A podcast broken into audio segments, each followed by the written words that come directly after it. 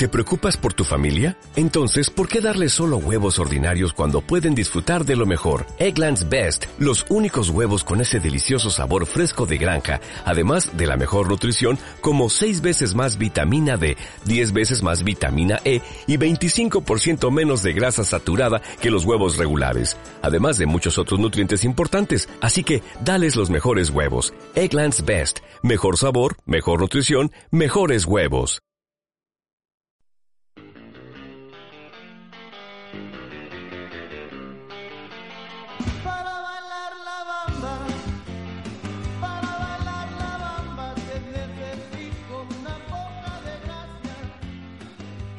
Hola, ¿qué tal? Bienvenidos una semana más a Banana Boat, esta segunda temporada de podcast que está agonizando ya, ya está dando sus eh, últimos pasos, pero pasos muy importantes de cara a lo que va a ser ya la próxima campaña en la NBA. Nos quedaba un gran nombre por eh, decir, por eh, significar, por saber en qué equipo iba a jugar, era el de Kawhi Leonard, y nos levantábamos en la mañana del sábado con el bombazo de lo que ha sido probablemente el año 2019 en toda la NBA. Más bombazo que Kyrie Irving y Kevin Durant, más bombazo que los, eh, las otras firmas que ha habido en esta agencia libre, más bombazo que Kemba Walker, más bombazo que incluso que el traspaso de Anthony Davis, me atrevería a decir. Y es que Kawhi Leonard finalmente jugará en Los Ángeles Clippers.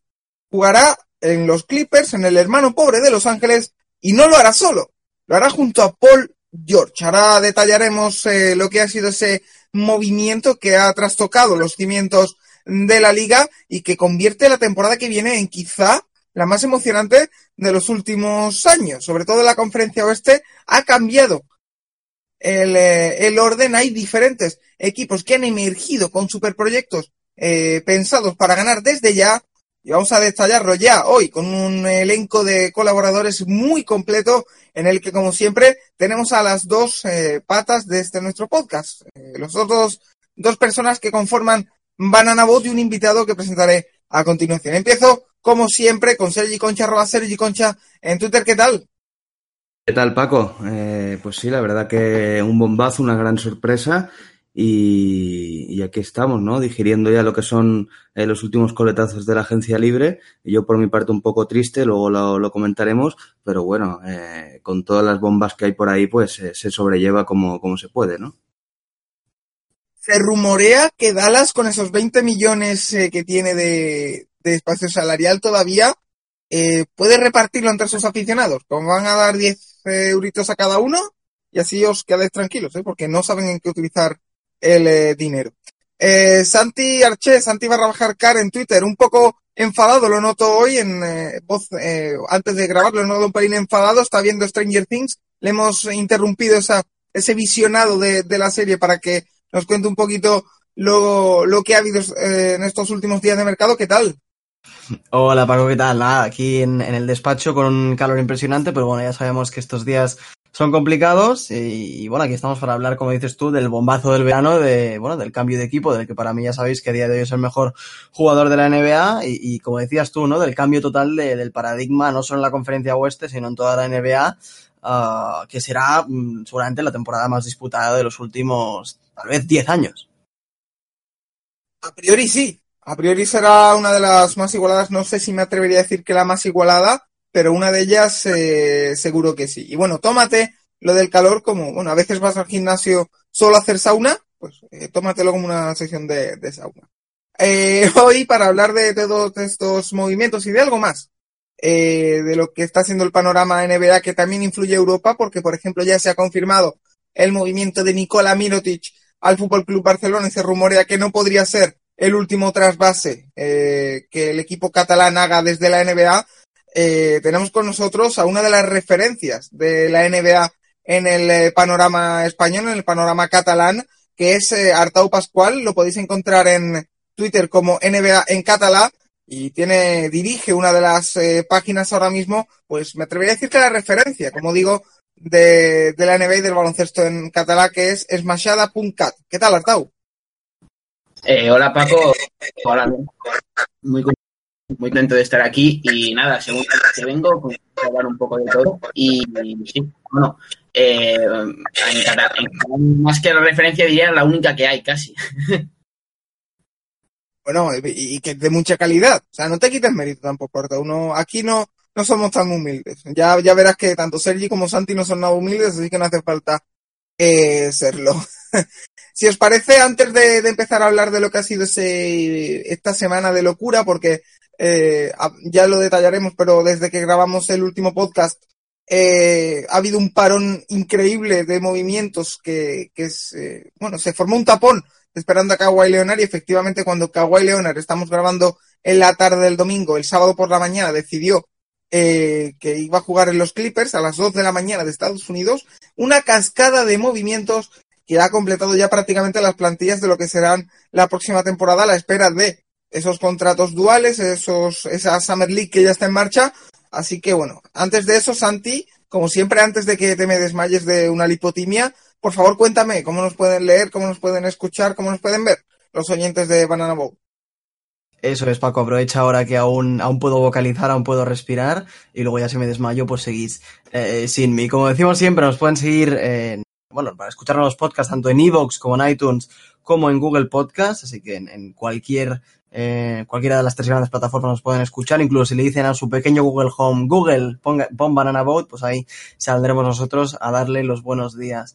Uh, y por supuesto también nuestras redes sociales, Banana Boat P, PD Podcast, y en el Playmaker, nuestro gran hogar donde colgamos siempre nuestros eh, audios y un pequeño artículo. Quiero aprovechar ahora que me has dado la oportunidad uh, de, de comentarle a Artago que, bueno, la única, eh, pero bueno, que, que, su contenido, por supuesto, es maravilloso y que yo tengo un buen amigo, Juanan, compañero del Playmaker, que siempre le ha, le ha interesado el aprender catalán y está aprendiendo bastante con vosotros. El otro día me habló, me puso acentos y todo. Dije, ostras, eh, le, le, está sirviendo para algo. Así que eh, tenéis audiencia fuera de Cataluña también.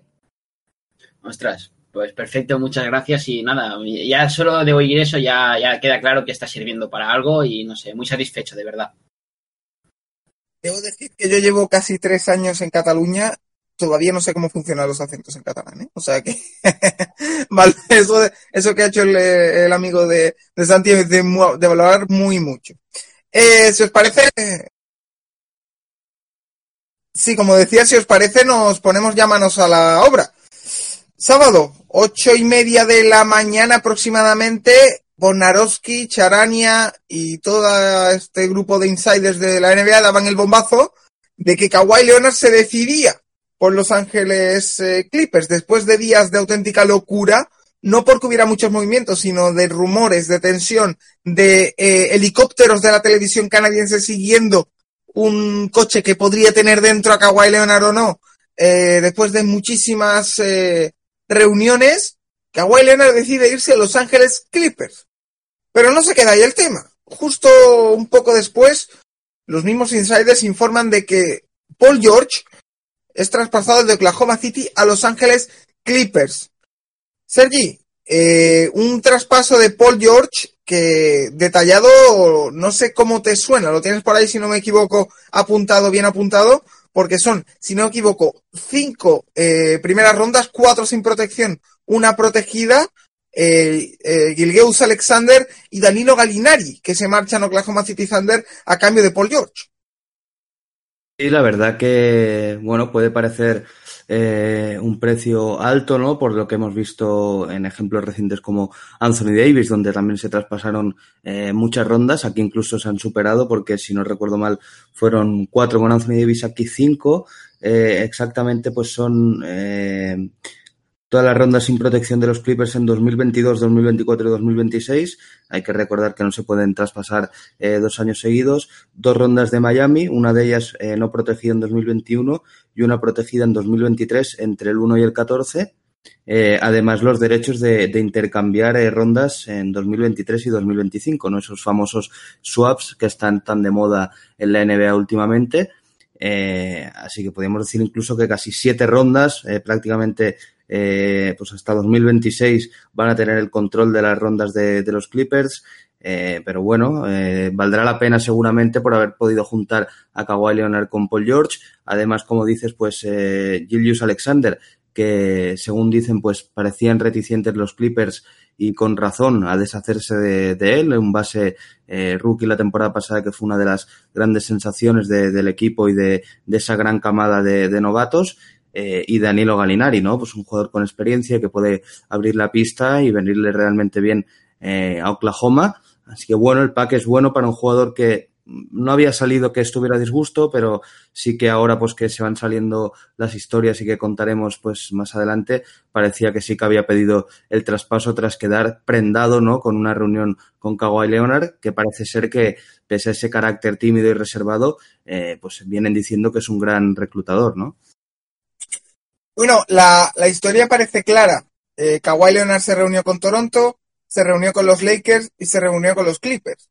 Y les dijo, el que me traiga a Paul George a mi equipo, ficharé con ellos. Fueron los Clippers que Santi, yo ya adelanto mi opinión, no me parece nada caro el precio que han pagado los Clippers por Paul George, un jugador que tiene un contrato largo firmado, que mm, se asegura a los Clippers cuatro años de esa pareja y que eh, Danilo Ganinari a mí no me entra por el ojo, sobre todo por su gran cantidad de, lesiones. Pat Beverly puede sustituir o incluso puede asumir un rol más útil para un equipo con dos superestrellas más que Gliaux Alexander, que me parece un gran jugador, pero que quizás no encajaba con esa pareja de, de estrellas. Y bueno, las rondas, eh, si es un equipo como parece ser, que van a ser los Clippers ganador, no van a ser grandes rondas, no van a ser rondas muy altas. Bueno, hay que decir que por supuesto hay rondas suyas, alguna ronda de Miami también. Eh, yo creo que en el caso de, del traspaso por, George se puede discutir si se ha sobrepagado o no. Uh, pero, pero bueno, mm, yo creo que sí, sí, obviamente tienes en cuenta que traer a Paul George significaba también hacerse con Kawhi Leonard, entonces está claro que no has sobrepagado nada, ¿no? Si, si, lo que digo, ¿no? Si aíslas el tema de Paul George, yo creo que está un poquitín sobrepagado, uh, pero si sabes que eso te incluía a Kawhi Leonard, pues es un trato más que justo. Uh, y bueno, pues esto deja, como decías tú un poco, ¿no? A los, a los Thunder en una situación complicada, sí, con piezas interesantes, sobre todo eh, Shai, pero bueno, un jugador que siendo la posición de base eh, se va a pisar bastante con, con Russell Westbrook, veremos qué pasa ahí, por supuesto también han salido bastantes rumores de, de un posible movimiento de los Thunder eh, involucrando a Russell Westbrook, está claro que los Thunder a día de hoy están bastante estancados y lo que han conseguido en realidad es un jugador joven, eh, un Galinari sí ya más veterano y bueno, que, que no le servirá de demasiado. Uh, y, y picks, ¿no? Así que el, yo creo que el horizonte de los Thunder o a donde tienen que poner la vista es a dos, tres años vista y, y ahora mismo tener ese contratazo de Westbrook eh, e incluso el, de Steven, el, incluso el de Steven Adams no le sirve para nada. Así que, bueno, los rumores que han salido estos últimos días parecen indicar eh, que los Thunder se moverán algo más. No sé qué pensáis vosotros, pero yo creo que es, es el momento de moverse sí o sí. Y por parte de los Clippers, como decías, pues bueno, eh, candidatos a todo, por supuesto. Se hacen con el jugador que ha llevado a, a, a Toronto a, a, la gloria. Y, bueno, un equipo que realmente se, yo creo que encaja las mil maravillas y, y, una de las dos, tres mejores defensas de la liga. Así que eh, chapo para ellos, por supuesto. Porque el movimiento Artau, eh, lo de llevar a Paul George al, a los Clippers, evidentemente crea eh, un equipo aspiran, aspirante a todo, como son los Clippers, como, como digo, eh, pero además también crea un cisma en Oklahoma. Yo creo, no sé qué, qué, opinas tú, Oklahoma ya no se puede quedar como está, es decir, o va por una superestrella, se ha hablado de Bradley Bill, para, para llenar ese hueco de Paul George, acompañar a Westbrook, o traspasas a Westbrook. No te puedes quedar en medio. Oklahoma, y además Sam Presti ha demostrado que es no se puede quedar en tierra de nadie, tiene que o apostar fuerte por otra estrella o eh, traspasar a Westbrook y empezar una reconstrucción. Eh, claro, al final de Oklahoma hemos visto un poco todo, ¿no? Hemos visto, bueno, estas dos últimas temporadas, especialmente en la última, vimos un equipo que por momentos era bastante más peligroso, no estaba, incluso llegamos a ponerlo a nivel de los máximos contendientes al título, pero que, bueno, siempre muere de lo mismo, ¿no? La que vienen maldadas, que es ese, ese, bueno, ese juego heroico de Russell Westbrook, eso que ya sabes muy bien hasta dónde te lleva, pero sabes que es muy limitado. Eh, otro año de esto con otro año de esto ahora ya sin Paul George sería demasiado duro para los Oklahoma City Thunder y además creo que también sería un poco perjudicial para el propio para el propio jugador. Tienen que verlo. Sam Presti como tú dices es un general manager que está acostumbrado a ser agresivo. Es un general manager que no le tiembla la mano a la hora de hacer cosas. Ya las hizo por ya las hizo por Paul George sin ir más lejos. Y bueno están varias opciones encima encima de la mesa yo creo que tienen que plantearse ahora un poco también qué quieren hacer yo creo que lo más importante también sería tener una charla con Russell Westbrook ver por dónde pasan también sus aspiraciones. Oklahoma no va a ser más candidata el año que viene que este último año. Tiene contratos muy hechos pensando en el presente, los de Dennis Schroeder, que, se lo, bueno, que, vino en un traspaso y que realmente es para rendimiento inmediato. El de Steven Adams, que es un pivot que es necesario en la ecuación para potenciar a Russell Westbrook, pero no es un jugador que valga lo que cobra. Eh, bueno, y, otra, y otros contratos, ¿no? Tienen a Patterson aún por ahí y han hecho algunos, ya han hecho algunos movimientos. Tienen que plantearse si esto les va a servir o no. En la NBA actual, y más ahora con la de proyectos que están saliendo en el oeste, eh, quedarte, en la, quedarte en tierra de nadie es lo peor que puedes hacer. Y, y, más cuando eres también Oklahoma, que sabes que cuando inicies la reconstrucción va a ser difícil.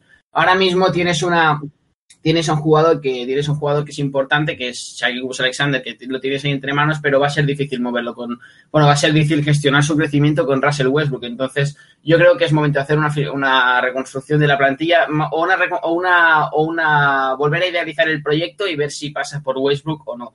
Porque lo peor que podrían hacer es no empezar la temporada sin saber lo que quieren hacer los próximos dos, tres años. Porque, eh, Sergi, eh, es entendible el movimiento de Paul George, es decir, un jugador que llega a, Oklahoma traspasado por Indiana, eh, pensando todo el mundo que ese mismo verano se va a ir a los Lakers, en verano cambia de opinión y se queda con Russell Westbrook porque eh, dice que el trabajo está inacabado y el verano siguiente pide el traspaso. Eh, es entendible, además, es lo que decimos, crea un cisma en Oklahoma a costa de, evidentemente, crear un equipo que lo repasaremos ahora, mm, aspira absolutamente todo en el oeste como son Los Ángeles Clippers.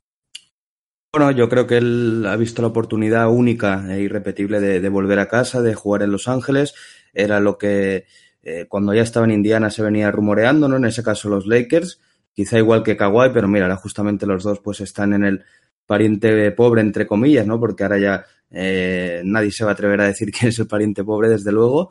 Eh, y más después de los últimos años que los Clippers han estado mucho mejor que, los Lakers, ¿no? Eh, yo creo que George ha visto ahí una buena oportunidad, obviamente eh, Sam Presti pues se ha movido rápido y, en absoluto secreto para seguramente no le habrá puesto demasiadas trabas porque todo ha debido ser muy, muy rápido. puso el nombre de, de, Westbrook y George para traspasarlos a Toronto Raptors, incluso ha salido en ESPN. Eh, en un paquete que, intercambiarían a, Pascal Siakam, entre otros. Eh, Masayu dijo que, ni hablar de, eso, que no quería eh, a Westbrook y bueno, pues se movió en otra dirección eh, y al final pues surgió la oportunidad de juntarlo en los Clippers con Kawhi. así que yo creo que estoy en la línea de Artau, ¿no? Yo creo que el momento es traspasar a Westbrook ahora, más cuando hayas puesto su nombre encima de la mesa de, de los rumores, ¿no? Y un jugador como tan conflictivo como Westbrook, ¿no? Que no se calla nada, eh, tenerlo ahí en rumores de traspaso puede ser una bomba de relojería para, para los Thunder a lo largo de la temporada. Para Paul George, pues obviamente, como digo, la oportunidad es única. Yo creo que bien por él, ha pensado en, en su futuro, en estar en una posición eh, mucho mejor de la que ha tenido nunca en su carrera, en un equipo pues mucho mejor de lo que ha tenido en Oklahoma eh, este año pasado. Eh, así que bueno, pues pensándolo egoístamente por él, eh, ha hecho bien y por parte de la franquicia Oklahoma, que yo creo que tampoco le ha debido poner demasiadas eh, trabas para salir, eh, pues también un, buen movimiento. Así que yo creo que todas las partes aquí han actuado correctamente y, no hay que tachar ahora a apoyos de nada, ¿no? O sea, yo creo que eh, su idea de volver a casa ha estado siempre y una oportunidad así pues se presenta una vez en la vida. Eh, Patrick Beverly, Lou Williams, Kawhi Leonard, Paul George, Montred, Harrell. Ese es el quinteto que le quedaría en teoría a Los Ángeles Clippers con un banquillo en el que estarían entre otros Landy Shamet, estaría Erika Zubac que ha renovado eh, hace poco. Santi, auténtico equipo, yo creo que a día de hoy favoritos para el título de la próxima temporada de NBA. Yo quiero aquí lanzar un, una idea que se me vino aquí a la cabeza, a ver qué opinas, y es que eh, el verano está muy condicionado por lo que han sido los Warriors, es decir, eh, yo creo que los equipos eh, NBA han visto la, sangre y se han encontrado con, con que pueden hacer superproyectos que en otros momentos pues veían imposibles porque nadie podía ganar estos Warriors. Por supuesto, por supuesto, han visto la sangre, han visto que este año ya han sido derrotados y yo creo que son sabedores además de que la temporada que viene eh, pues va a ser incluso más complicada para ellos, ¿no? Sí que es cierto que por supuesto han conseguido D'Angelo Russell, pero veremos qué pasa con Clay, a ver cuándo vuelve y cómo vuelve. Eh, han perdido a Kevin Durant, por supuesto, esa eh, veteranía que también se les ha marchado con, con la pérdida de Igudala. Así que, por supuesto, los, los Warriors están en su punto más bajo de las últimas temporadas, sin ningún tipo de dudas. Y, y, bueno, yo creo que tanto en el oeste como en el este eh, ha habido equipos que han, han, visto su oportunidad, han visto que hay un agujero ahí uh, en el que pueden escurrirse para competir por el anillo y tienen que hacerlo. Kawhi Leonard, por supuesto, sabe lo que es ganar, sabe lo que es estar en dos proyectos ganadores y estos Clippers, eh, con la plantilla que estabas eh, nombrando hace unos instantes, eh, yo creo que son candidatos a todos y, creo que siguen además un, una, bueno, pues una relación o una eh, un pattern que estamos viendo bastante en la NBA, por lo menos a día de hoy, y es del el super equipo defensivo. Uh, viendo el quinteto que, que, has comentado, vemos especialistas defensivos de la talla de Beverly, por supuesto Kawhi Leonard, Paul George, que eh, cuando se pone también es, es, un jugador espectacular atrás, y luego especialistas, eh, Landry Shamet, eh, bueno, un Zubac que puede aportar bastante desde el banquillo también, eh, jugadores rocosos, uh, y, y, que bueno, que yo creo que contrastan bastante con lo que puede ser el oeste, ¿no? De juego más, más bonito tal vez, Uh, pero, pero bueno, su oportunidad yo creo que van a llegar muy lejos. Eh, si no es a las finales, será a finales de conferencia, ¿no? Pero son, eh, para mí en el oeste, favoritos eh, a todo, por supuesto. Artau, auténtico plantillón el de los Clippers. Y no sé tú, pero yo, antes de firmar a Kawhi Leonard, lo utilizaba, y, y, lo he dicho en este podcast, que las, los agentes libres lo estaban utilizando a los Clippers como arma arrojadiza, es decir, para presionar a sus equipos por lo que realmente querían firmar al tener tanto espacio libre. Yo tenía la sensación de que los Clippers iban a ir de vacío de esta agencia libre, de que se iban a quedar con una plantilla con buenos complementos, pero sin una estrella. Ahora tienen dos, tienen una plantilla llena de complementos súper interesantes y sobre todo el nombre de Landry Shamet o, Lou Williams, la verdad que mm, me parece que, que es algo que le, le, hace falta a este tipo de equipos, no tan defensivos, un jugador que desatasque ofensivamente los, los partidos, o sea que yo creo que son muy completos y Doc Rivers eh, desde el banquillo va a tener una plantilla muy, muy interesante. Eh, sí, a ver, a lo que pasa, yo creo que estamos hablando quizás del mejor equi del equipo que más potencial Tuway tiene de la liga, ¿no? Los, bueno, los, los, los Clippers han juntado a dos jugadores con un potencial defensivo brillante y además yo creo que lo más importante también mantienen un poco la estructura esa de, mantienen un poco la estructura del año pasado con Patrick Beverly y los dos hombres que yo considero que son más importantes también y que no figuran, no figuran en, de partida en los, en, bueno, en los encuentros, que son pues Lou Williams y, y Montres Harrell. Si nos fijamos, mantienen ahí pues un par de, mantienen ahí pues un par de registros, ¿no? Que es algo que es muy rico para los equipos. Eh, Lou Williams y Montres Harrell si, seguirán saliendo para desestabilizar, tienen, una, tienen un arsenal ofensivo tremendo y además se retroalimentan. Y luego tienes a Kawhi Leonard y Paul George que tan, eh, tan pueden ser eh, jugadores de sistema como jugadores que se creen a sí mismos las situaciones, como puntualmente, como hemos visto en estas finales, jugadores, especialmente Kawhi Leonard, que sean capaces de crear a partir del 2 para 2, un arma también muy buena. Si de hecho lo, vi, lo veíamos la semana, la, en la temporada pasada, ¿no? Los, los Clippers eran un equipo que salía con un quinteto concreto, igual por la forma que tienen los jugadores de meterse en el partido, igual por planteamiento simple de, de, de Doc Rivers, o igual simplemente por lo que vienen haciendo los jugadores en sus carreras, que eran pues eh, Patrick Beverly, Shai Gus Alexander y tal.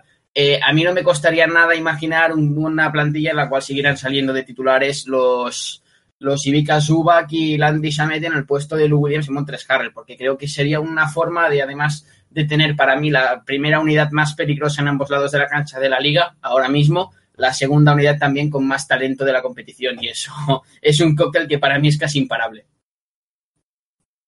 Eh, os la lanzo ya y quiero que me contestéis, Sergi, sobre todo, por favor, con, con una palabra, cortito. ¿Qué pareja os gusta más? Eh, ¿Esta que hemos nombrado Kawhi Leonard Paul George o la que han formado en el otro equipo de Los Ángeles al que ahora iré eh, LeBron James, eh, Anthony Davis? Sergi, empieza contigo.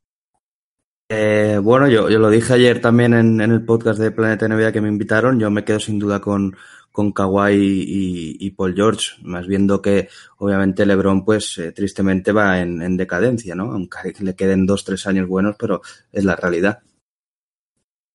Santi, turno de réplica. Eh, Sabéis lo que pienso de LeBron, para mí es el mejor jugador de la historia, pero a día de hoy, por encaje eh, y por, por, bueno, si entra en, su, en, el supporting cast, ¿no? Pero por lo que creo que pueden hacer juntos, eh, me voy con la, con la de los Clippers. Eh, creo que ahora mismo están un pasito por delante y además no me fío de Davis. No, no, no es santo de mi devoción. Tau.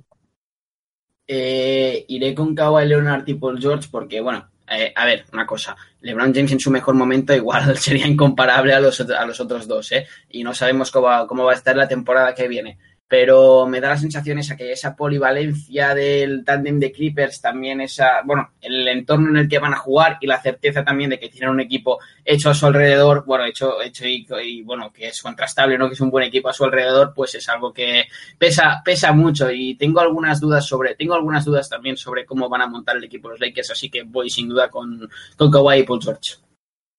Pues eh, ahí queda, porque hay que hablar también, hablar de los Clippers y esa decisión de Kawhi Leonard, es hablar de los Lakers. Sergi, unos Lakers que soñaban con Kawhi Leonard, que se han quedado compuesto y sin novia, y que automáticamente después de la firma de Kawhi Leonard con los Clippers, vino una cascada de movimientos en la que ya prácticamente han conformado la que va a ser su plantilla durante uh -huh. esta temporada.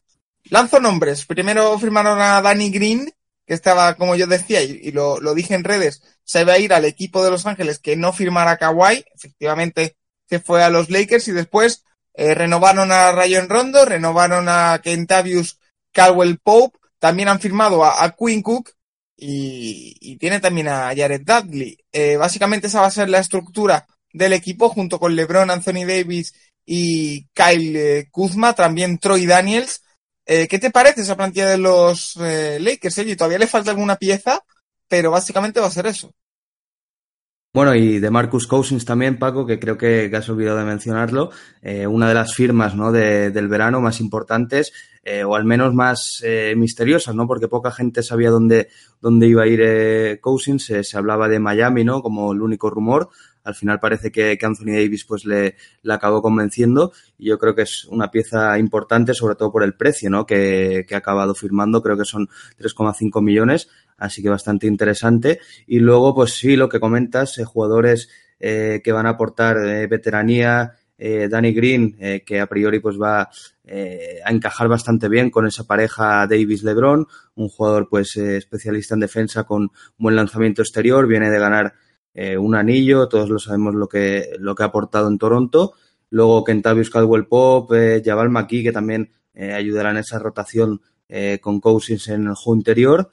Eh, Quinn Cook, que también es un base pues eléctrico, que todo lo contrario a Ryan Rondo, ¿no? Pues que parece que será la pareja de bases definitiva y ahí pues también creo que se van a complementar bien. Bueno, han sabido rodear al equipo yo creo de, de piezas no de primer nivel, pero sí interesantes, sobre todo pues que muy diferenciadas en perfil entre sí para completar eh, pues casi todos los puestos de la plantilla doblados con jugadores de, nivel, ¿no? Que al final es eh, lo que necesitaban. Eh, así que yo creo que obviamente no, no, no, se han llevado una superestrella como Kawhi, pero eso les ha permitido pues quizá acabar de moldear mejor el equipo en torno a LeBron y Davis. ¿no? Así que yo creo que la agencia libre de los Lakers eh, quizá no era lo que esperaban tampoco, pero, pero no es del todo mala. Yo creo que hay muchas cosas a, valorar positivamente, sobre todo la firma de Green, eh, que quizá un poco sobrepagado, y, y, la de Cousins, que yo creo que puede hacer una buena temporada allí. Porque es cierto, se me olvidaba de Marcus Cousins, una de las grandes firmas de, también de, de estos días, que al final no tenía mercado y ha firmado un año tres millones y medio con los eh, Lakers. Pinta mal la carrera de, de Cousins, ¿eh? que aspiraba a un super máximo y parece que o se sale este año los Lakers, que con Davis y LeBron parece difícil, o, va a eh, andar en estos derroteros el resto de su eh, carrera. Santi, eh, los Lakers a mí sí me deja la sensación, en contra de lo que decía Sergi, de que la agencia libre ha sido un gatillazo. Sobre todo, se han quedado esperando a Kawhi, parecía que lo tenían hecho, y por eso han dejado de firmar quizá alguna gente libre más que interesante y al final se han tenido que conformar un poco con los restos. No son malos, porque Quinn Cook no me parece malo, Danny Green me parece muy útil, de Marcus Cousins también, pero da la sensación de que podían haber fichado algo mejor si hubieran tenido más ideas del principio de lo que iba a pasar. Bueno, lo hablamos la semana pasada, si, si no recuerdo mal. Había tres equipos que estaban totalmente bloqueados, que eran los dos de Los Ángeles y los Raptors por razones obvias, ¿no? Los Raptors estaban obligados a, esperar a Kawhi uh, y era, era un riesgo que corrían. Um, si se hubieran quedado los Clippers sin Kawhi, pues les hubiera pasado lo mismo, ¿no? Sí que habían renovado a esos jugadores, pero tampoco habían buscado nada más fuera. Eh, al final, eh, creo que lo, lo comentamos la semana pasada, después de la decisión de Kawhi iba a venir una segunda eh, mini estampida de agentes libres que como eh, Danny Green, que lo había dicho públicamente, que estaba esperando la decisión de Kawhi, había tantos otros que estaban haciendo lo mismo, y eso es lo que ha ocurrido. Los Lakers, eh, que por supuesto, al quedarse sin Kawhi tenían mucho espacio libre aún, eh, pues han, han, pescado piezas buenas. Danny Green me parece un jugón, de Marcus Cousins, eh, bueno, parece que nadie quería apostar por él y los Lakers en la situación en la que están, eh, creo que lo más sensato era hacerlo y más a este precio. Es más, si no lo hacían me hubiese parecido un grandísimo error. Eh, lo que no me acaba de gustar es esa vuelta de Rondo, que fue de los jugadores que la temporada pasada eh, con LeBron en pista funcionó peor. Uh, era uno de los que tenía rating negativo compartiendo pista con LeBron, que, que, bueno, creo que era de los pocos jugadores del equipo a los que le pasaba eso.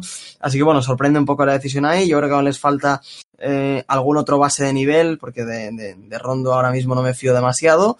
Uh, pero bueno, eh, como digo, era un riesgo que tenían que correr. Si se hubieran hecho con Kawhi, pues hubiera sido la fiesta eh, nacional, bueno, nacional no, del estado de California prácticamente. Así que, bueno, eh, después de la mala pasada que les ha podido hacer Kawhi o, bueno, de, de, de, no firmar con ellos, han reaccionado bien y, y yo creo que han, han sacado lo máximo de, de, lo que quedaba en el mercado. Poca cosa más podían hacer, sinceramente. Artau, lo que sí queda claro es lo que hemos hablado antes de los Clippers y ahora de los Lakers. Está claro que los Clippers a día de hoy tienen mejor plantilla que los Lakers. Todo podría haber cambiado si Kawhi hubiera decidido vestirse de púrpura y oro, pero finalmente los Clippers eh, tienen mejor equipo que, los angelinos, ¿no? Que, lo, que los eh, Lakers.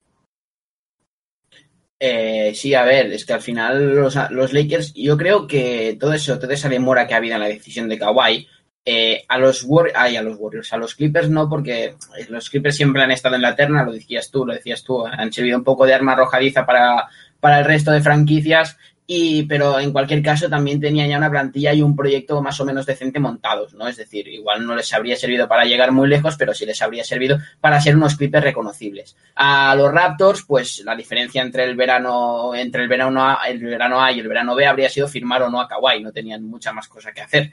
En cambio, sí que les venía, sí que era un poco más urgente para los Lakers. Se supone que esta vez sí, y yo creo que bien, ha habido una buena reacción, los Lakers tenían un plan, porque se ha visto, ¿no? Empezaron a anunciar firmas ya justo cuando se olía ya lo de Kawhi y bueno, pues firmas yo creo que buenas, ¿no? Danny Green al final es un jugador que los proyectos de campeón, los proyectos para saltar el campeonato de LeBron siempre lo han necesitado, no Danny Green, sino otro tipo de jugador como él, porque Danny Green no había coincidido. Y después están los otros nombres. Lo de DeMarcus Cousins, eh, a ver, ahora mismo no es mejor, no es mejor que Harrell o no es más eficiente que Harrell para un equipo, por ejemplo, pero sí que necesitan un punto más de talento, un punto más de desequilibrio que si él está bien te lo puede dar. Me, dudo un poco de cómo puede encajar en un sistema que se basará más en las transiciones, pero bueno, los Clippers son más profundos, sobre todo también por lo que comentabais del base, así que sí, a ver, en teoría después ya dependerá del talento y cómo se desarrolle cada uno y sobre todo de la química que sean capaces de construir en el Staples, pero bueno, los Lakers, pero sobre el papel sí, los Clippers son bastante más profundos y dan, dan miedo sobre todo por lo que te digo, por la identidad y también por el entrenador, porque es que sabemos, sabemos cómo van a salir desde el día uno, en cambio no podemos decir lo mismo con el vecino. Eh, Sergi, Santi, Artau, os lanzo una pregunta rápida para ir cerrando este tema. ¿Son Clippers y Lakers los dos mejores equipos actualmente en la NBA, Sergi? Bueno, yo creo que los Clippers sí, los Lakers estarían en el top 5 seguramente, pero yo creo que aún eh, Milwaukee y Filadelfia están por delante de Lakers seguro. ¿Y de la conferencia oeste?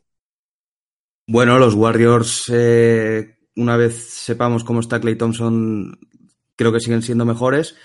Y, y, entre ahí el siguiente, pues estaría Utah, Houston, Lakers. Eh, lo veo bastante igualado por ahí la lucha. Santi. Sí, yo un poco como, como comentaba Sergi, veo bastante. Eh, veo a, a, los Nuggets por delante de los Lakers, seguramente les daría el, el bronce en el. Uh, y por supuesto, barriendo para casa, veo a Filadelfia mucho más seria que los Lakers. uh, y, y, a Milwaukee seguramente también. O sea que sí, top 5, top 6 Lakers y Clippers top 2, porque no, no, no los veo más bajo que esos, la verdad. Artau.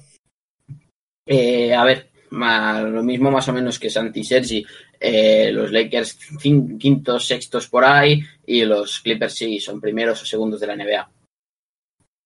Pues eh, Sergi, Santi, Artau, no sé si os queda algún tema más que hablar de todo este eh, lío Kawhi Leonard, Paul George, Clippers, eh, Lakers, Oklahoma, antes de pasar a algún que otro temita que también quiero eh, tratar en el, en el podcast de hoy. Sergi, ¿te queda algo? No, yo creo que pues repasar los agentes libres que quedan, ahora lo, lo haremos y ya está, pero de este tema se ha hablado bastante ya, ¿no? Porque ya fue hace un, un día largo ya de lo de Kawhi, pero, pero bueno, ya hemos tocado lo importante, así que seguramente vayan saliendo más cosas, ¿no? Del tema, reuniones y demás que sean interesantes y ya iremos comentando a medida que vayan saliendo, claro. Santi, algo que te quede. Bueno, eh, dato curioso y de salseo que puede afectar a la química de los Clippers. Uh, y es que Paul George solía eh, salir con la hija de Doc Rivers y, y, y, le fue infiel, ¿no? Hace un par de, un par de años. Así que eh, veremos, veremos, lo que pasa en el vestuario, que será bastante, bastante gracioso, por lo menos. Madre de Dios. Artau. Man, es insuperable este dato. Yo ya no tengo nada más que añadir. Iba a decir algo, pero con este dato creo que eh, podemos poner el colofón a, a esta parte del programa estaría muy bien que lo que destrozara a los Clippers, estos Clippers, fuera una infidelidad hace años de Paul George. Eh, si os parece, hacemos una breve pausa y seguimos repasando lo que queda de agencia libre y un par de temas más que quiero tratar con, con el resto de, del podcast. Ahora seguimos en Banana Boat. Hola, soy Anthony Daimiel, un saludo para Banana Boat y para todos sus oyentes, ya sabéis, remad y tapar agujeros. Seguimos en eh, Banana Boat y eh, Sergi, me has pisado lo que iba a preguntarte. Iba a intentar cogerte, pero veo que lo tienes preparado. ¿Qué agentes libres quedan libres? No, vale la redundancia. ah, la verdad que lo tengo preparadísimo esperando que Dallas eh, haga algo. Así que estoy cada día, cada hora casi repasando lo que queda, porque la verdad que es un auténtico drama. Sé que tú también lo estás pasando mal con Minnesota. Eh, al otro Mucho. lado, al otro lado, pues eh, Santi más tranquilo. Y, y Artau creo que por lo que leo con Chicago también está bastante satisfecho, así que estamos nosotros dos bastante jodidos, Paco. Eh, repaso un poco los nombres que quedan y si queréis pues comentamos algún caso concreto, porque hay algún jugador libre que me sorprende bastante que siga ahí y sobre todo que no se haya rumoreado nada. Eh, voy a ir un poco en orden de lo que creo que de mejor a peor.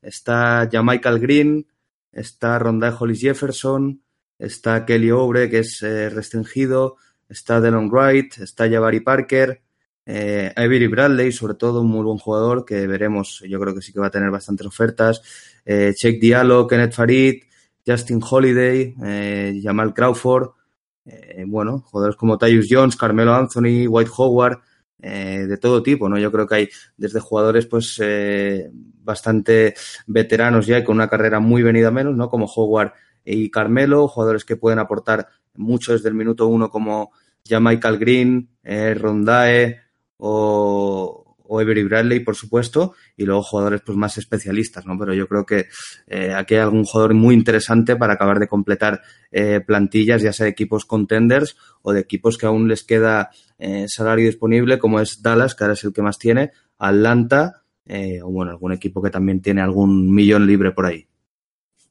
Eh, Santi, eh, Avery Bradley huele bastante a Lakers, por lo que parece.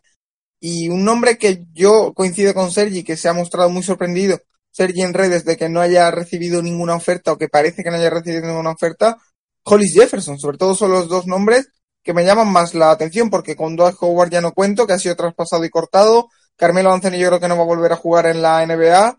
Eh, no sé, ¿qué te llama la atención de, esta, de este listado?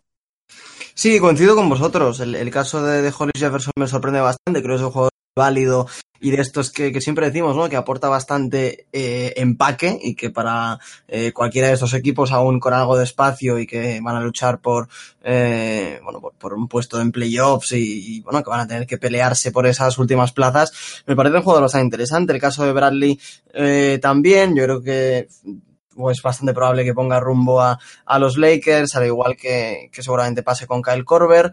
Uh, el caso de Sefolosha no sé si se ha cerrado ya, eh, creo que no, al menos yo no he leído nada, pero como esto eh, vuela, eh, es otro de los jugadores que también me parece bastante interesante, incluso para los Lakers también.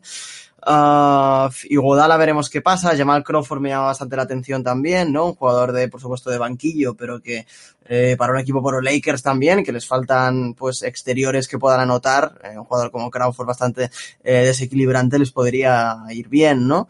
Uh, y luego, por supuesto, ya, ya no como interesante, pero tenemos el caso de, de Pau Gasol, que sé que Sergio, por ejemplo, lo quería comentar, uh, que veremos qué ocurre con él. Y a mí me sorprende mucho el caso de Justin Holiday. Eh, me encantó lo que hizo la pasada temporada antes de que lo traspasasen a Memphis. Me parece un jugador muy válido, que luego sí en Memphis eh, sufrió un golpe en los minutos por partido y, su nivel bajó bastante, pero es un jugador que me parece muy interesante. Yo incluso eh, lo preferiría por delante de Avery Bradley a, día de hoy uh, y, me sorprende que, no se hable de él, porque bueno, de Bradley y demás se ha hablado, pero de, Holiday no oigo nada y me parece un, jugador top para, para cualquier contender, la verdad por alusiones, Artau. Debo decir que esa afirmación de Santi la voy a entrecomillar. Prefiero a día de hoy a Justin Holiday antes que a Avery Bradley. Eh, cierro comillas. Eh, Artau, por alusiones. Justin Holiday, si no me equivoco, jugó hasta hace poco en Chicago. Jabari Parker también sigue libre. Y Pau Gasol, que suena para volver al Barcelona, a España. Eh, ¿Algo que decir sobre todo este mix que te acabo de lanzar? A ver, de Jabari Parker creo que yo creo que va a renovar por poco en Washington al final es, un, es el puesto donde mejores sensaciones ha, dejado de los últimos en los que ha estado y creo que Washington también está en un momento en el que necesita talento, así que puede intentar que le funcione y también para la posición de cuatro y más ahora que ya saben que no contarán con Portis incluso y que tampoco está Jeffrey les puede venir relativamente bien. Pueden permitirse probarlo, pasa que claro, te pones a pensar luego un quinteto con Isaiah Thomas y Jabari Parker y Bradley y no sé yo quién va a defender, pero bueno, da igual. Eh, sobre lo otro, a ver, es que Justin Holiday al final, eh, la temporada pasada en Chicago, me acuerdo, después en Grizzlies dejó de jugar, ¿eh? Porque, bueno, dejó de jugar en serio porque, bueno, los Grizzlies estaban para lo que estaban, lo mismo que Chicago, pero en Chicago lo traspasamos mientras, mientras competíamos, ¿no? Eh, es un jugador que dejó muy buenas sensaciones, de hecho creo que durante un tiempo fue, el, fue uno de los jugadores con, bueno, con uno de los mejores porcentajes de triple de la liga y estaba, estaba rayando muy buen nivel en este aspecto. Un jugador así para LeBron, además es un tío que te puede defender doses y treses, que está relativamente bien, un poco alocado y no le, no le pidas demasiado con balón, pues siempre, siempre, siempre ayuda. Es decir, creo que ha dejado mejores sensaciones. Mejor que Avery Bradley, no lo sé, porque es que Avery Bradley últimamente, excepto en Clippers, que sí que estuvo bastante por debajo de lo que, bueno, que estuvo, no estuvo a gran nivel y en Detroit tampoco, así que nos acordamos del precedente que tenemos de él en los Celtics. Y es un jugador que para hacer de esto, pero para ocuparse de, para, bueno, para hacer el trabajo sucio de los bases, eh, venía bastante bien. La cosa, la cosa es si encaja en Lakers eh, deportivamente sí, a nivel de filosofía no lo sé, porque los bueno, porque los porque Avery Bradley ya tuvo algún lío hace mucho, ¿no? Y eh, Sergi, lo que comentábamos de, de Pau Gasol, eh, puede volver al Barça. Se rumorea que hay un jugador que, que está cerca del Barça después de ese movimiento de Mirotic. Eh, su nombre es desconocido hasta ahora. Parece que Nike puede pagar el 70% de su sueldo, se rumorea. Y todo el mundo apunta a Pau. Un Pau Gasol que todavía parece no haber recibido alguna oferta, que me extraña que no haya recibido una oferta de unos Lakers, por ejemplo, donde yo le veía eh, fácilmente como tercer pivot, eh, puede volver a España, puede decidir, en vez de cobrar el mínimo en la NBA, que parece su prioridad, venir al Barça, estar cerca de, sus negocios, cerca de su fundación y, y, jugando en el Barça intentando luchar por una Euroliga que no tiene.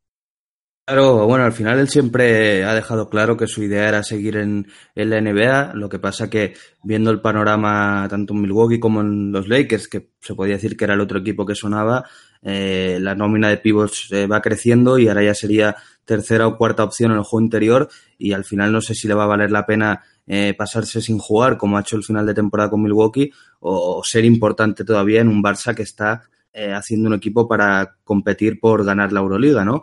Realmente yo creo que el Barça se habrá puesto en contacto con él, le habrá ofrecido algo interesante. Eh, la idea de Pau se viene diciendo que es jugar un año más y retirarse en los Juegos Olímpicos con, España el verano que viene. Por tanto, la hoja de ruta parece clara y yo creo que eh, si quiere retirarse a lo grande en los Juegos Olímpicos, eh, que todos queremos verlo así, ¿no? Retirándose con al menos una medalla, ojalá. para hacer eso tiene que, venir de una temporada jugando y sintiéndose importante. Qué mejor sitio que en el Barça, ¿no? Porque yo creo que la NBA no va a encontrar ese rodaje ya ni mucho menos. y en el Barça, pues, aún podría ser aprovechable, como digo. Veremos, porque el Barça ha anunciado que la semana que viene va haber más movimientos. Existe este rumor que dices, Paco, de que eh, parece que puede venir un gran nombre que, Nike pagaría el 70% del sueldo. Eh, suenan otros nombres también pues eh, muy ilustres, pero, pero bueno, parece que el Barça se ha puesto en serio a sorprender a todo el mundo este verano. Lo ha hecho con Mirotic, lo ha hecho con el regreso de Abrines, que aún no es oficial, pero está hecho. más los dos otros nombres que, que firmó Higgins y Davis. Eh, así que yo creo que Pau Gasol sería un poco la guinda y lo que quiere eh, toda la afición culé, ¿no? Así que sería también bonito eh, verle acabar donde, donde todo empezó. Sería muy bonito, Santi, ver a Pau Gasol de vuelta en, lo, en, el, en el Barça. Yo no, soy ni, ni del Barça ni, de, ni del Real Madrid ni nada parecido, pero sería muy bonito ver a, a, Pau jugando Euroliga, porque yo creo que al final si llegara al Barça no está para mucho más que para jugar los partidos de Euroliga, no está para jugar dos partidos por semana. O sea que eh, habrá que ver cómo se desarrollan los acontecimientos. Sí, por supuesto, la lástima sería, eh, bueno, eh, la camiseta más fea de, nuestra historia, ¿no? Pero bueno, las cosas eh, pasan como pasan. Eh, no, no pudo haber esa reunión con Juan Carlos Navarro. Yo creo que si Navarro aún estuviese en activo, la vuelta de Pau Gasol seguramente ya sería oficial a estas horas, porque los dos querían jugar una última temporada juntos y, esta sería la ocasión perfecta. Uh, y ahora, bueno, pues el, el, balón está totalmente en el tejado de Pau Gasol. Yo creo que el Barça tiene que haber contactado con él y si no lo han hecho, bueno, sería, sería un grandísimo error. Ah, y bueno, ahora pasa por, por verlo con lo que convence más a ¿no? Acabar en, el fondo del banquillo de algún equipo que necesite un veterano o, venir a Europa y competir por, por una Euroliga y por sentirse otra vez eh, un jugador real de baloncesto, que yo creo que como dice Sergi en la NBA eh, sería bastante complicado que eso ocurriese. Ah, y, y, bueno, pues ponerse en forma de cara a, ese, a esos ansiados Juegos Olímpicos que es donde, donde le gustaría jugar a él, ¿no? Y bueno, comparto un poco lo que dices tú, yo creo que a Pau Gasol, eh, si volviese a casa habría que gestionarlo muy bien, eh, tener eh, una muy, muy buena gestión de esos minutos, vigilar muy de cerca eh, cuándo utilizarlo, porque por supuesto viene después de una temporada muy complicada para él, Uh, pero bueno, sería un, un, jugador diferencial como lo ha sido siempre y en Europa, eh, pues eh, yo creo que, que, bueno, tendría rivales por físico, ¿no? Pero técnicamente eh, no hay nadie que le llegue ni a, ni a la suela del zapato, así que eh, vuelve a casa, Pau. Ojo ahí a, la petición ya, eh, de, de Santiago Arche, ya, ya es un deseo, es un ruego. Eh, antes de ir cerrando el podcast, quiero lanzaros un caso que a mí me ha llamado especialmente la, la atención y que va a tocar de cerca una de las personas del entorno del Playmaker, de ese nuestro hogar en el que vamos colgando nuestros podcasts, además de otros contenidos muy, muy interesantes. Eh, nuestro compañero Toby Lairo es eh, fan de San Antonio Spurs y en un grupo de WhatsApp hablábamos el otro día de la gente libre de los eh, Spurs. Han firmado a DeMarre Carroll, han renovado a Rudy Gay y han firmado a uno de los hermanos Morris. No recuerdo bien si Markif o, o el otro. Marcus, A Marcus. Entonces, yo decía, y aquí os pregunto la opinión porque me resulta uno de los casos más curiosos de todo el mercado, eh, los San Antonio Spurs, para mí a día de hoy, se quedan fuera de playoff. ¿eh? Me parece un equipo eh, muy plano, eh, muy insulso, incluso muy, muy cortito, Sergi. Bueno, yo hice ayer un, un listado ¿no? con los, los, ocho equipos ahora mismo que entran en playoff. Los dejé fuera, pero eh, pues voy a buscarlo. Eh, pero sí que es verdad que después de la firma de Marcus Morris, eh, me parece que, que, hay que incluirlos, eh, porque es, creo que era el, el, mejor agente libre que quedaba ahora mismo en el mercado. Creo que encaja muy bien con la filosofía de San Antonio, con Popovich, en un puesto además que va a ayudar mucho al, al equipo pues al final todo lo hemos visto en Boston, ¿no? Saliendo de titular, eh, aporta lanzamiento exterior, eh, aporta veteranía, aporta muchas intangibles que en San Antonio pues se valoran mucho, Pero, pero bueno, si quieres, eh, mientras paso la palabra, por ejemplo, a Artau, a ver qué, qué le parece el fichaje de Marcus Morris, te busco esos puestos de, de playoff que hice ayer, pero, pero bueno, si quieres también hacemos el jueguecito de, de apostar a ver qué, quién entra. Pues sí, ahora, ahora lo hacemos. Artau, esto de los Spurs, yo de verdad que no entiendo tanto, optimismo en general con los Spurs. Sí que es verdad que tienen a Popovich en el banquillo, que eso siempre es un valor seguro. Tienen a la Marcus Aldrich además de Rosen, pero más allá de eso, yo ya lo decía la temporada pasada, me parece una plantilla, me atrevería a decir, y la palabra es fuerte, vulgar. Eh, sí, claro, a ver, es que al final has dado tú mismo en el clavo. La gente tendemos, y yo especialmente también, porque me negaba el año pasado, este año ya no lo sé, cuando hagamos el juego te digo, pero me negaba, me negaba a poner a los después fuera de playoff, acepté, creo más por mérito de Popovich y de los jugadores que por mérito mío. Eh, y a ver, mm, la plantilla, bueno, es lo que pueden hacer al final. También es una plantilla que es poco flexible en aspectos económicos, no, tienen, no tienen mucho que hacer y también si te fijas, hacen cosas que no acabas de entenderlas. Por ejemplo, el pick 19 de Lucas Amanin, que es un jugador más para el largo plazo que para, que para rendir al inmediato. Eh, lo de Keldon Johnson en el 29, que igual siendo Spurs se habría encajado más en el, 29, en el 19. Bueno, es una plantilla que creo que ahora mismo no tienen el rumbo muy claro y es la primera vez que veo a los Spurs dubitativos. Eh, también si son las que la agencia libre es difícil que sean capaces de traer a gente, pues eso.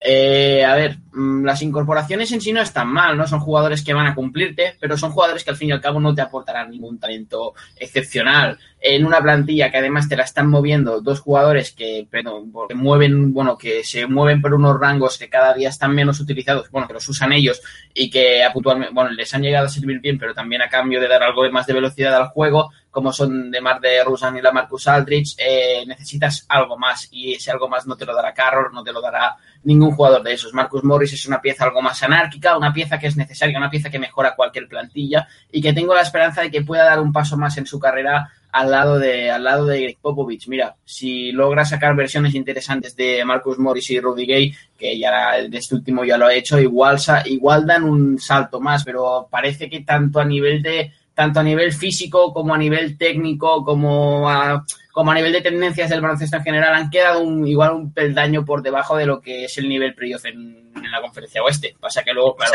el factor de estar tres, tres peldaños por arriba en el banquillo. Eh, Santi, Artau, os dejo tiempo para pensar y mientras Sergi me va contando los equipos que creemos que van a entrar en playoff. No, no os voy a pedir orden, porque yo tampoco lo tengo claro. Solo quiero los ocho en el este, los ocho en el oeste.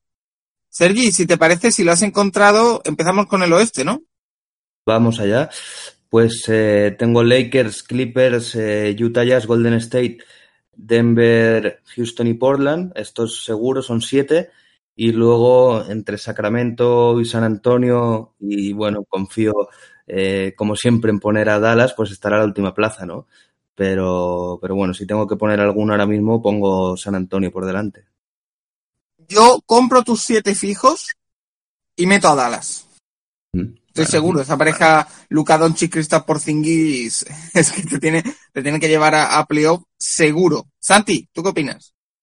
Yo estoy con vosotros en cuanto a los siete, creo que de los ocho del año cae Oklahoma a todos, ¿no? Y el siete seguirán ahí. Uh, y en el octavo puesto, uh, es que el año pasado dudábamos mucho de ellos, pero Popovich es Popovich y yo San Antonio eh, lo sigo viendo un peldaño por delante de, de Dallas, por ejemplo, así que eh, entre San Antonio y Sacramento estoy yo también. Eh, les doy a, a, San Antonio por Popovich, me fiaré de él. Debo decir que he estado muy tentado, pero mucho, de meter en esa octava plaza, en ese octavo hueco que me quedaba a Phoenix, pero he querido ser prudente. Artau,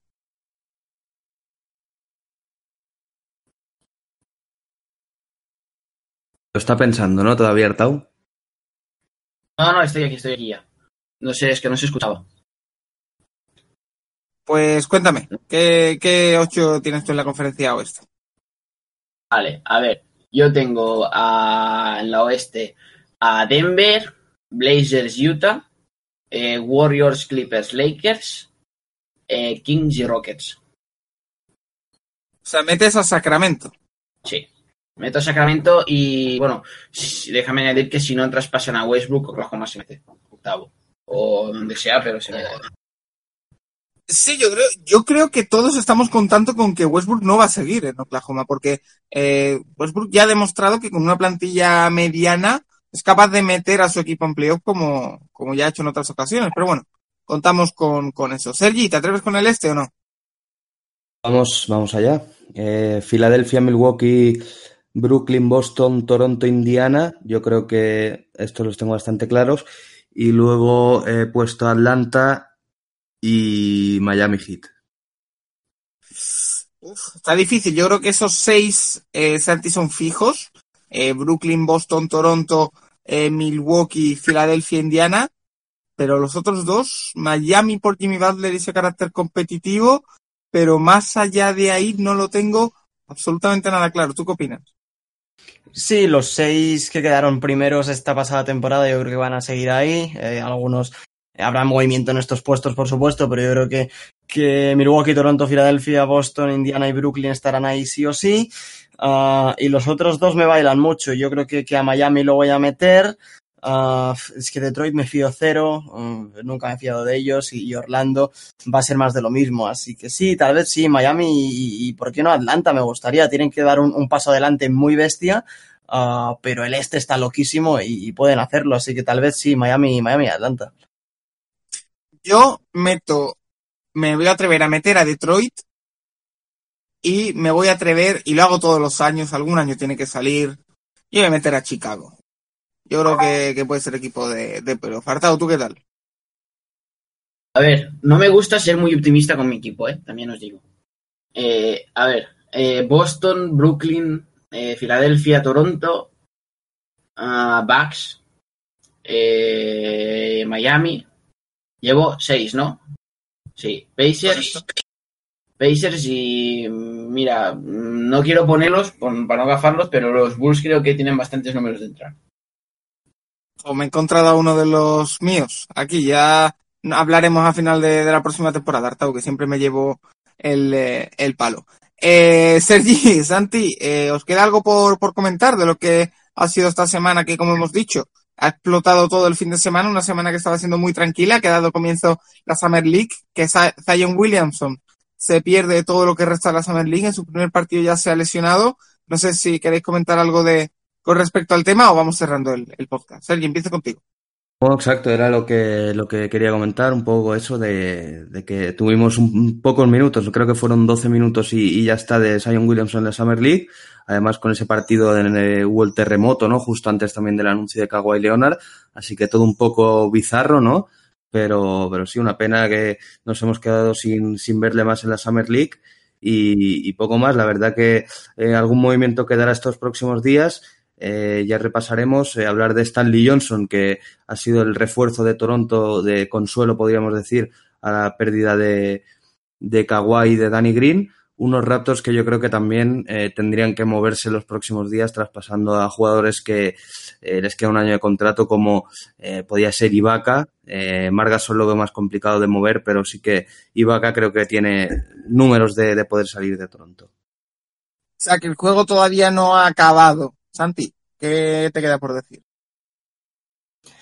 Eh, poca cosa, realmente, bueno, comentarlo un poco lo que decía eh, Sergio ahora con Toronto, que estas eh, apuestas que hicieron, eh, bueno, la, la, apuesta que hizo Toronto salió bien, ha habido otros equipos que, que han apostado y no ha salido bien, pero bueno, se ha demostrado que, que a veces este golpe de efecto en proyectos que están muy cerca de la cima eh, vale la pena y, y, esta temporada lo hemos visto, ¿no? Que, que de cara al año que viene es lo que, lo que parece que es la tónica de la liga y yo creo que, que es el momento adecuado para hacerlo y que, como decía antes, ¿no? Creo que va a ser la NBA eh, más bonita o, más interesante, más igualada de los últimos 10 años, por supuesto, ya sin los super equipos uh, de LeBron y con, bueno, con, con los Warriors eh, un poco en un año complicado para ellos. Así que, bueno, ya con ganas de que llegue octubre y, y bueno, por supuesto estaremos eh, todos muy atentos a ver qué ocurre con, con Westbrook y con los agentes libres que quedan, eh, porque bueno, parece que esto ha acabado, pero, pero queda mucho y, y mucha tela que, que cortar aún. La liga, la liga podría empezar mañana, quizás sería lo ideal. Artau, ¿te queda algo más que comentar? Eh, no, bueno, yo simplemente quiero hacer una, una, llamada a la calma. Igual hoy no toca hablarlo, pero solo quiero hacer una llamada a la calma por el 4 de 18 de RJ Barrett, que bueno, mucha calma que estos tiros se los va a tirar toda su carrera y un 4 de 18 no lo va a hacer siempre. No, eh, probablemente habrá muchos días en los que haga 3 de 18. Eh, RJ Barrett es un jugador en que yo no confío nada, ¿eh? Os he dejado sin palabras. Eh, pues si os parece, eh, voy cerrando ya el eh, podcast de esta semana, es uno de los últimos ya de esta temporada, como he dicho al inicio. Ya tendremos que concretar en qué fecha cerramos temporada. Nos damos unas vacaciones, yo creo que bien merecidas, cerca de 50 episodios ya de esta temporada de, de Banana Boat. Así que, Artau, eh, como siempre, eh, muchas gracias por participar en este, nuestro podcast. Siempre un placer tenerte por aquí. Espero que no sea la última vez que te tenemos entre nosotros. Nada, muchas gracias a vosotros por invitarme y un placer pasarme por aquí siempre. Sergi Santi, a vosotros no me queda otra que emplazaros a, ya no digo la próxima semana, porque como vamos bailando un poco dependiendo de la actualidad y de la disponibilidad, os emplazo al próximo podcast, eh, que yo creo que ya será o no o el último, el penúltimo, ya lo hablaremos.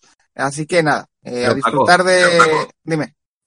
Tú, tú siempre estás de vacaciones, ¿no? Que comentar lo de vacaciones, pero yo creo que no has hecho ningún podcast todavía estando en, en casa, pero siempre te pillamos por ahí fuera, así que tú de vacaciones siempre estás.